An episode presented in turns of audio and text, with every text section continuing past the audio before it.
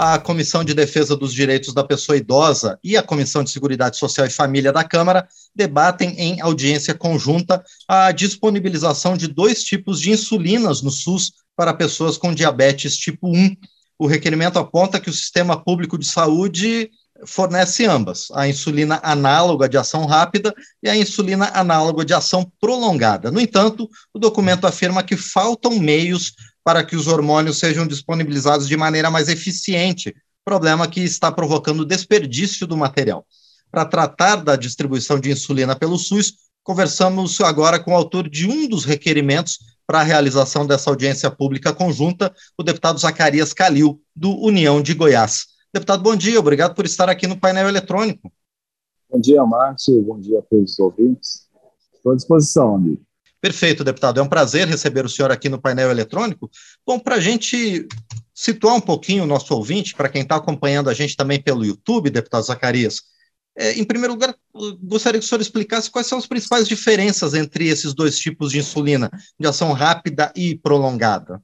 Bom, a insulina de ação rápida, ela tem um efeito melhor e ela hoje é tida como o melhor é, produto né, no mercado para o tratamento de diabetes tipo 1.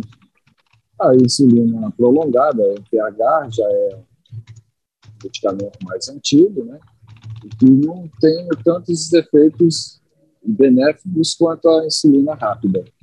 Então, é, isso é importante porque o Ministério da Saúde reconheceu que a insulina análoga rápida é o medicamento melhor para tratar as pessoas com esse tipo de diabetes tipo 1.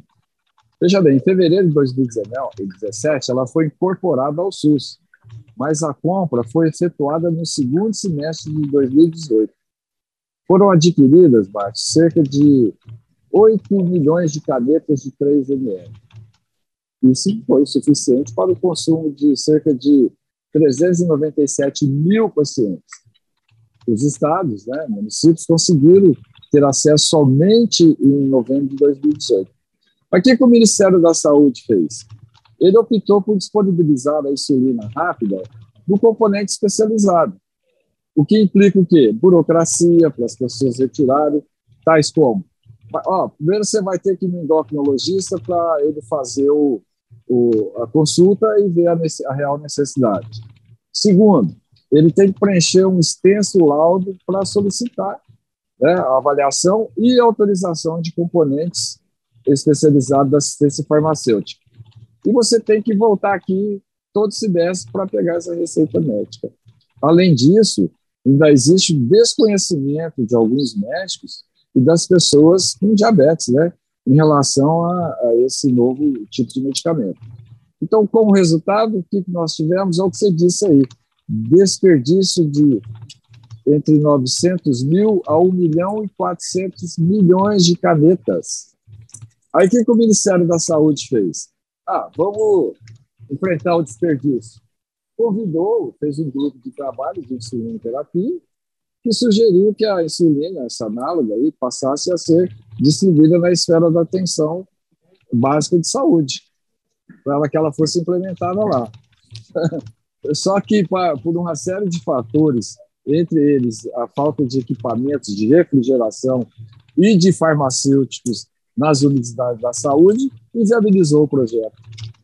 Bom, aí, em 17 de 27 de março de 2019, eles publicaram no Diário Oficial a incorporação de insulinas de ação prolongadas no SUS. Tiveram dois pregões, só que o preço que eles utilizaram, Márcio, foi o preço baixo da insulina MPH. Ó, esse vai ser o nosso parâmetro. Ah, não apareceu ninguém para fazer a concorrência, né? Então, a Sociedade Brasileira de Diabetes emitiu um posicionamento sobre essa questão e até hoje não teve uma resposta. Enfim, passados dois anos, né? O usuário não consegue ainda acesso ao melhor tipo de insulina, inclusive em virtude, em virtude de questões levantadas pelo próprio Ministério da Saúde quanto a valores. Então, essa audiência pública que nós vamos realizar hoje, exatamente para que a gente possa construir estratégias que possibilitem viabilizar o fornecimento das insulinas análogas de ação rápida e prolongada de melhor qualidade, né, de forma ágil e humanizada. Eu costumo dizer o seguinte, que nós temos que nos preocupar com o SUS, que nós temos que fortalecer o SUS. Porque os medicamentos eram do passado.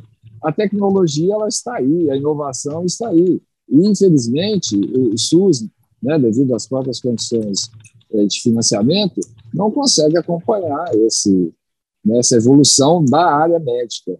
Isso aí prejudica muito os pacientes, criam dificuldades. Você veja bem como é que você desperdiça esse tanto medicamento.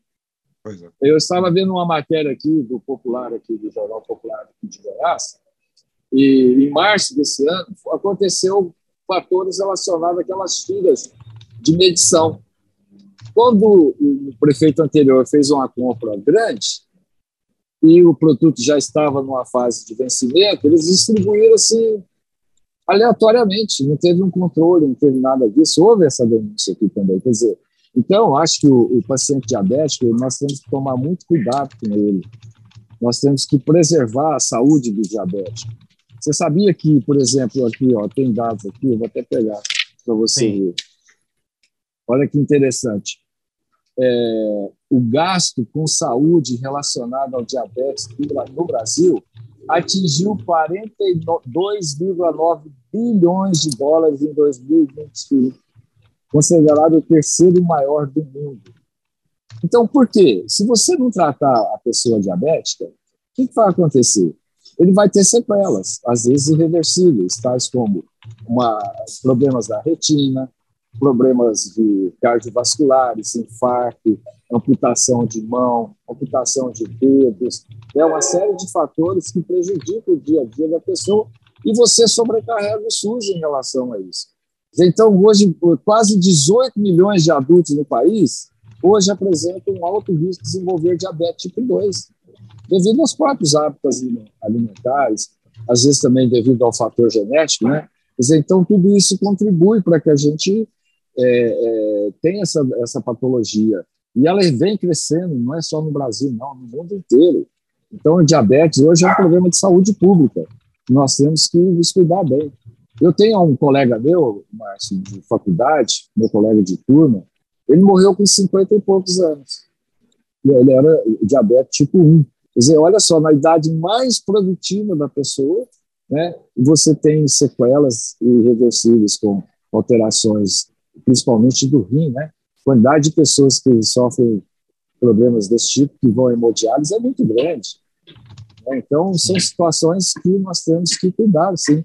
Então, essa audiência pública é exatamente para isso, para alertar a sociedade, principalmente né, as autoridades do Ministério da Saúde. Perfeito. Deputado Zacarias Calil, o senhor citou que 18 milhões de adultos no país possuem alto risco de desenvolver diabetes. É esse o tamanho da demanda por insulina no SUS ou a gente ainda está tá um pouco longe desse número? Qual é o volume de pessoas que dependem do SUS hoje no Brasil em relação à diabetes? Olha, são mais de 16 milhões que dependem né, para esse fator. Agora, veja bem, eu estou falando, tem dois tipos de diabetes, né? É, tipo 1, né, que é aquela, já, vamos supor assim, você já nasce com um problema, com esse tipo de hiperglicemia, né? E o diabetes tipo 2 é aquela que desenvolve no adulto. Agora, se você somar os dois, veja bem quanto, quanto que daria 16 milhões do tipo 1 e mais 18 milhões do tipo 2. É uma soma muito expressiva. E o custo disso é muito alto, né? Você tratar essas patologias. E, e deputado, com todos esses problemas burocráticos que está acontecendo, essa falta, essa falta até de planejamento na na aquisição e na distribuição dessas canetas para aplicação do, dos medicamentos. É, a gente tem medicamento disponível em quantidade suficiente para toda a demanda? Na realidade, houve planejamento, exatamente, né? Foram adquiridas 7 milhões 921 mil canetas, que poderia ter um consumo anual de 3, 397 mil pacientes que poderiam ser beneficiados mas a burocracia impediu que isso acontecesse. Aí o que o Ministério da Saúde fez? Ah, nós vamos colocar assim, mas vamos colocar no componente especializado e vamos exigir determinadas, determinados laudos né, para solicitação, avaliação, aí você faz, o médico vai lá faz o laudo. Aí não, agora você tem que ir fazer uma avaliação e pegar autorização de medicamentos no componente especializado, naquela, naquele local. Aí o médico já não tem paciência para aquilo, outro já não tem, é, fala assim, ah, eu não consigo marcar a consulta com o endocrinologista, vou marcar a consulta aqui pelo SUS, vou levar aí seis meses, quase um ano. Por isso que houve essa perda. Que se você diminuir a burocracia, comprovou que você tem diabetes tipo 1, pronto, acabou. É, se você não vai curar dessa diabetes, você vai ter controle dessa doença. Mas curar você não vai. Né? Então é isso que o Ministério da Saúde tem que entender, que as pessoas necessitam de um produto sem burocracia. Se o laudo médico já comprovou, você tem que ter aquela, né, aquela opção de ir lá pegar o medicamento todo mês. Não ficar fazendo peregrinação, peregrinação, até você é, né, ter uma sequela tardia da patologia. E, deputado Zacarias Calil, quem deve participar dessa audiência de hoje?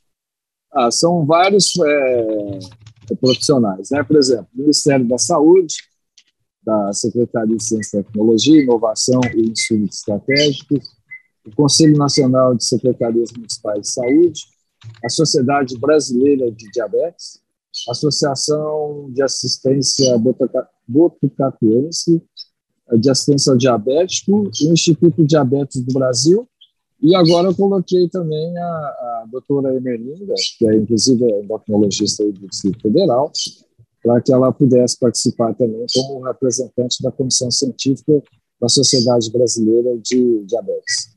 Muito bem, nós conversamos então com o deputado doutor Zacarias Calil, do União de Goiás, ele que é um dos autores de requerimento para discutir as questões que envolvem a disponibilização de insulina pelo Sistema Único de Saúde.